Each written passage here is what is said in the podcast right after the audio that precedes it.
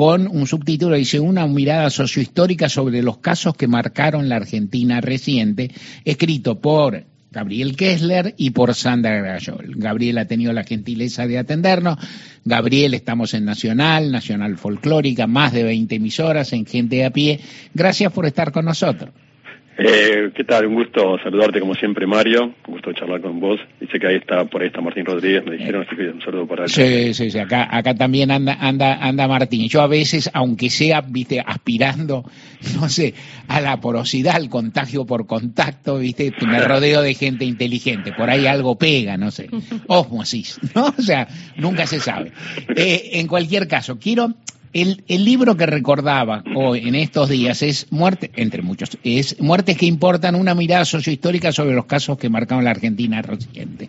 Es un libro que vos has escrito no hace tanto tiempo, ahora nos dirás, con Sandra Gayol, y que cuenta esto, eh, determinados hechos, muertes que fueron crímenes, ¿no es cierto? Fueron hechos muy graves y que no no pasaron inadvertidos, quiere decir, produjeron cambios en la Argentina. Entonces te pediría que hicieras una, una mirada veloz sobre ese texto, sobre algunos de los hechos que ustedes trabajaron, y luego te quiero traer a, la cruda Argentina presente actual para hacerte un par de preguntas. Sí, perfecto.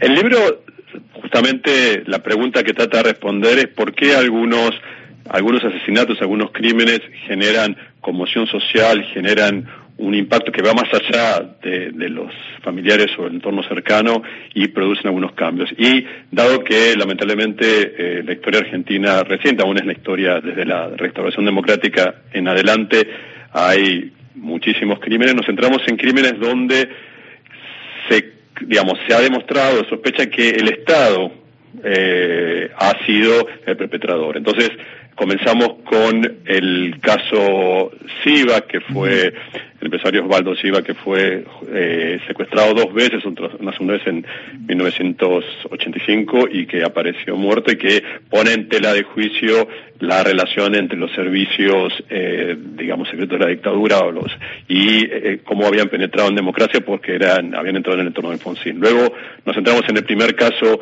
de violencia policial que llega a los estrados, que es el caso de Ingeniero Budge, donde tres jóvenes fueron asesinados por la policía mientras estaban ahí tomando algo en la calle, que luego dio, dio, dio pie como a otros a, a reacción frente a otros casos, eh, que fueron como el caso Bulacho, etcétera. Luego nos centramos en el caso María Soledad, el asesinato de, de María Soledad en Catamarca, que luego dio como resultado el fin de la dinastía, por lo menos durante un tiempo, de los Adi, luego en el caso Carrasco, que llevó a la suspensión del servicio militar obligatorio, el caso eh, Santillán, que de algún modo produjo un aceleramiento del llamado elecciones y, el, comienzo del periodo, digamos, de kirchnerista, y eh, hay otros casos que no los tratamos directamente, pero son casos, o no, perdón, no con tanta profundidad, pero son casos que por supuesto está, el caso eh, Cabezas, que siempre mm, nos preguntan por qué no, no, entramos, casos que fueron importantes en ciudades, en, en, el, en ciudades eh, de tamaño intermedio, casos que fueron, por ejemplo, los casos de, de femicidios, de dos triples femicidios en la ciudad de Chipoleti, en, en Neuquén, que también fueron motivo de una gran repercusión de cambios. O sea que la pregunta es eso, por las muertes y el libro cuando estábamos cerrándolo fue la desaparición y luego posterior encuentro del cuerpo de Santiago Maldonado, entonces el libro termina como un epílogo de algún modo mm. donde nos preguntamos por ese caso. Correcto, y entonces lo, lo que se plantea ahí a, través de estos casos que uno, por cierto, cuando, viste que cuando uno escribe esos libros, ese es un libro eh, voy a usar, es un libro muy súper interesante, está muy bien escrito, está muy bien estudiado, apasionante, y cuando uno escribe, yo he escrito algún libro o he escrito algún texto en que reseñaba varios casos, te rompes el alma, estás dos años investigando, tres años investigando para escribir diez casos y lo primero que te pregunta es por qué no pusiste el otro. ¿No? ¿Qué pasó con el UNDE? ¿Eh?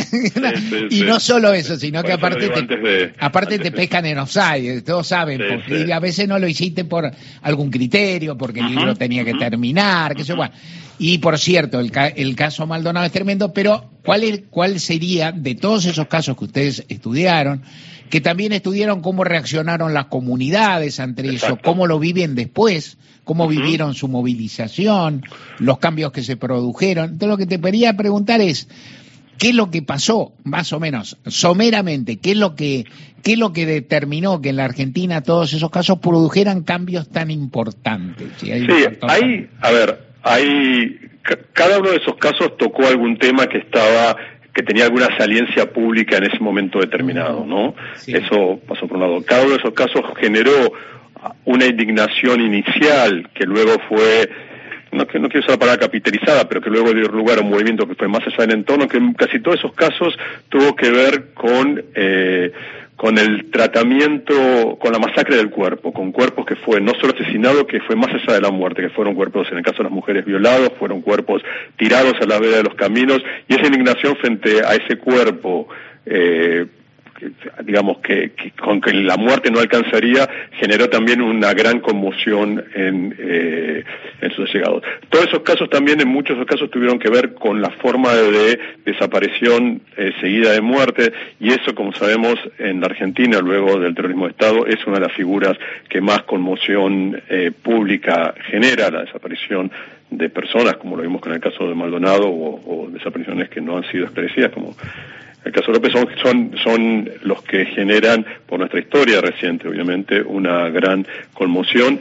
Y en muchos de esos casos también, en los casos llegaron a un nivel de figuración pública en los que todos ellos, creo que salvo un caso, se pronunció el presidente de la República del momento, entonces generó como una, una agenda pública, mediática eh, y social donde eh, ese caso importaba a todos. Y cuando el caso alcanza una saliencia tan alta eh, empieza también a transformarse en un lugar en un, en un en un caso de, digamos, de rivalidad política eh, y, de, y, de, y, de, connotación política general. Entonces hay, los casos se escalan, llegan a un momento, y también hay algo, por supuesto, por eso es mejor que nadie como periodista, hay un caso también de las, no digo en buen sentido, oportunidades mediáticas, el momento mediático donde una serie a veces de casualidades, no hay otra noticia, alguien encuentra algún tipo de, de, dramaturgia en el caso que hace que genere interés público.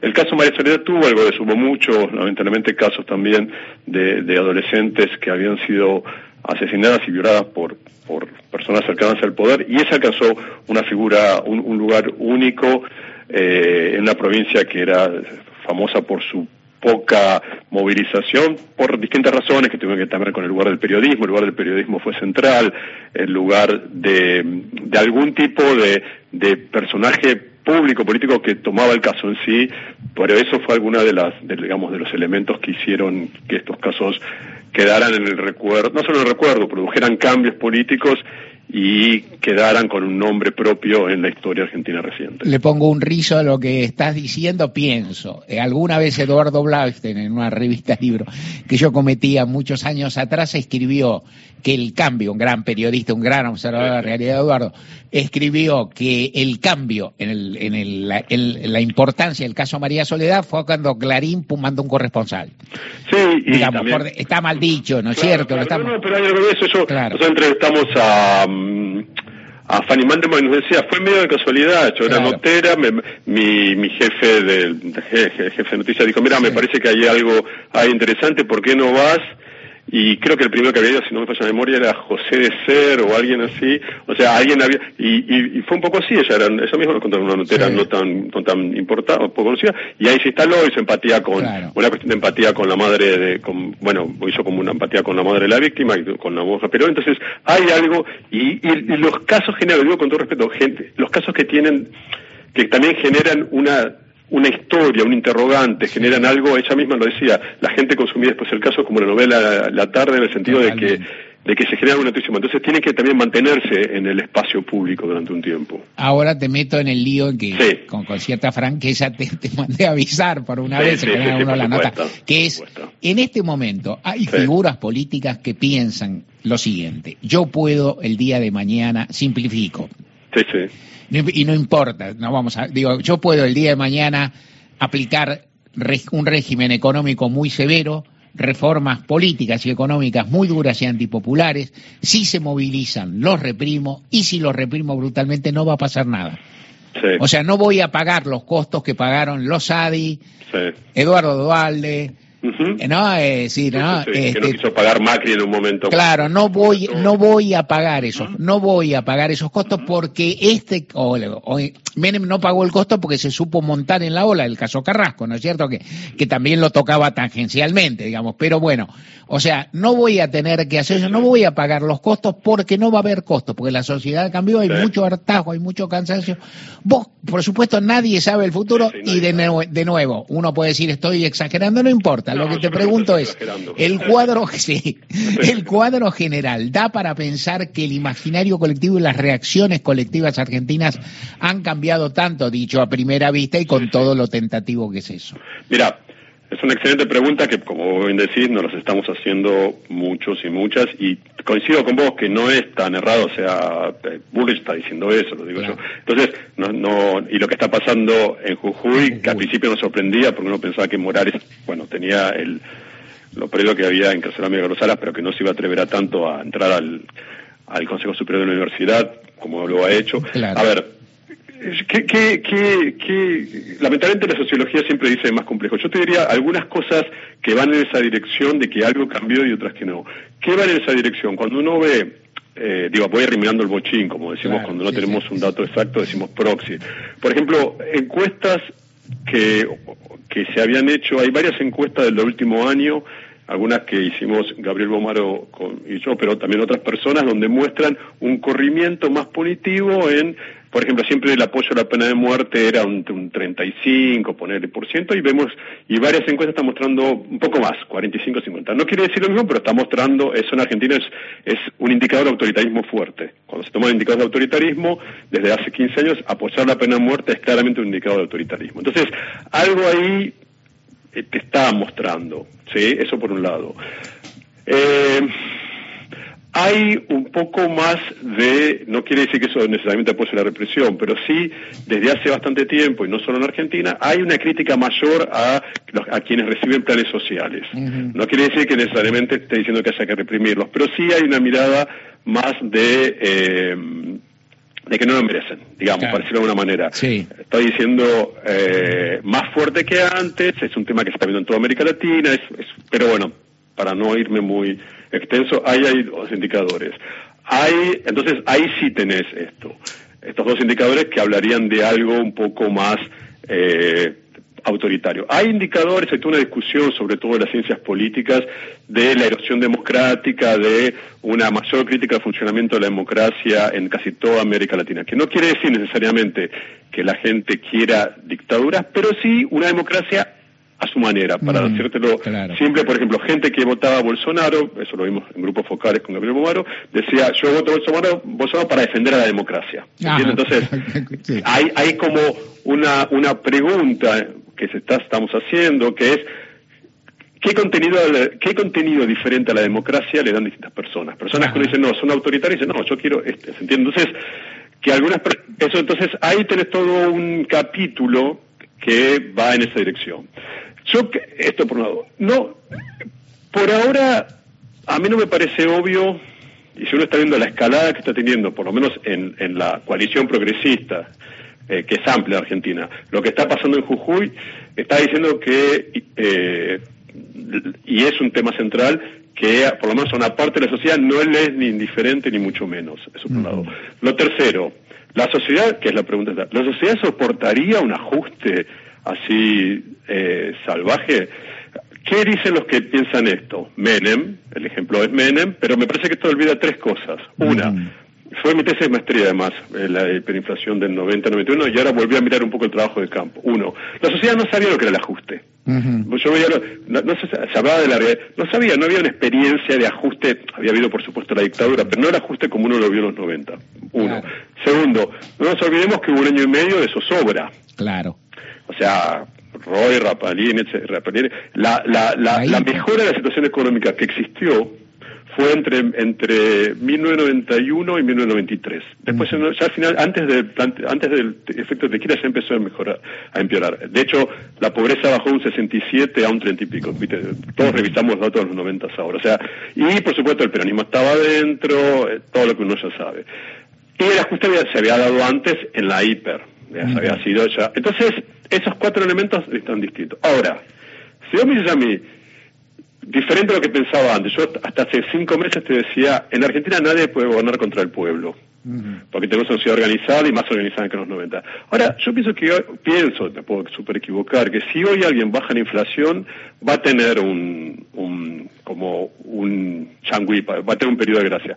Pero la cuestión de la represión, eh, no sé, francamente no sé si la sociedad soportaría si ese límite de algún modo que marcó la herencia de la dictadura eh, se pasaría. Pero que, que lo estén formulando es tremendo ya, ¿no? Claro, sí, sí, no. A mí lo que yo pensando en, en, estas cuestiones, uno piensa a vueltas y obviamente uno especula. Yo lo, yo lo que, yo lo, ¿cómo lo pensaría yo prospectivamente? Yo pensaría, primero, tal vez, tal vez la percepción que tuvo Eduardo Dualde, en el sentido que era un gobernante, gobernador provisor, que era un gobernante interino que aspiraba a ser reelecto. O sea, le está en una posición determinada. Lo que Eduardo Dualde vio cuando asesinó a Costequi Santillán es, si yo no me voy rápido, no gana mi sucesor. Claro. Yo ya, ¿no? ¿Se entiende? o sea, no, fue un acto, como decir, de, de, racionalidad, pero que tenía un elemento defensivo de su posición, por decirlo de alguna manera. Si me quedo un año, no gana aquí. Si lo pensaba así, por ahí no lo hacía. ¿No es cierto? Entrando, entrando en lo contrafactual. Pero estaba eso. Ahora, Tal vez no sea, pero en todo caso Eduardo le dijo fui, no lo puedo hacer, no se debe hacer y él lo venía pensando. Tal vez en este momento no te cueste tanto como eso. Yo lo que creo que la lo que creo, no como, como artículo de fe, pero más por las experiencias, es que la sociedad argentina no se repliega tanto. No, yo pienso lo mismo. Claro, no se repliega. Entonces vos decís, bueno, vos matás a un tipo, te vas al día siguiente. No. Claro, no, no, por ahí no te vas, por ahí lo, te protegen los medios, dicen que tiró primero, ¿no? Te, te plantea todas las cosas, que tiró primero, que era piquetero, que era de izquierda, que era no sandinista, chavista, que sé yo, todo, quimerista. Y por ahí zafa. Pero al día siguiente, te, digo, vos eh, no arreglas los salarios docentes y salen los docentes. y entonces te encontrás en una espiral. Es lo que yo creo, y ojalá no haya oportunidad de corroborarlo en, estos términos, pero es todo un tema interesante. Te quiero comentar algo, quiero comentarte, me, me comenta Gisela algo que quiero compartir contigo para que se vea bien. Nos llama un oyente. Lo primero que dijo Gabriel es que obviamente se abordaron algunos casos y que por cierto hay muchos otros y uno reforzó, pero nos llama un oyente para decir esto y lo que queremos decir es que obvio, el libro de, Gabriel y Sandra Grayol abarca unos casos, es expansible a otro. Él mismo comenta, yo que escribí un libro sobre varios crímenes de Estado, por ejemplo, no mencioné a Mariano Ferreira. también los lectores no decís, yo, yo escribí su asesinato de los interiores, lo de Costequi Santillán y lo de Maldonado Nahuel. Y como no mencioné a Ferreira y abrí una casilla de correos para contestar a, los lectores, tú me decís, ¿por qué no hablaste más? Y no hablé porque ya tenía, yo qué sé, porque, porque ya tenía, viste, a veces las cosas van por ahí, pero bueno, quiero de todas formas de, señalar lo que llama la oyente para, para que vos cierre nota y de paso te salude alguien. Eh, hola, eh, dice Laura desde Miramar. Hola, Costequi Santillán, Natalia Melman, Walter Bulacio, etcétera. Esto lo escribe Laura Calampuca, Miramar. Eh, que recuerdo que es la mamá de Natalia Melman. Por supuesto, y, la, y escuchamos y sabemos que está contenido. Y acá alguien te saluda no, mientras nos vamos. Quiero saludarte, Gabriel, acá Martín Rodríguez. Martín, ¿cómo estás? Así que me, alegra que estés acá en esta casa, escucharte la voz y sos un tipo que siempre está las cosas importantes, así que me alegra mucho. Ah. Buenísimo. Gabriel Keller, te agradecemos. No, gracias a ustedes y, esta preocupación la tenemos todos, esto de qué va a pasar y, si se van a pasar límites de, violencia de Estado que pensamos que estaban más más limitadas, ¿no? Realmente que, ah, o sea, no es que no diría que me alegra, pero me parece sumamente importante que estemos atentos, porque ya estar atentos ya está mostrando que, que como vos decís bien, la sociedad argentina no se repliega, por suerte. Gabriel Kessler, hasta la próxima. Hasta la próxima.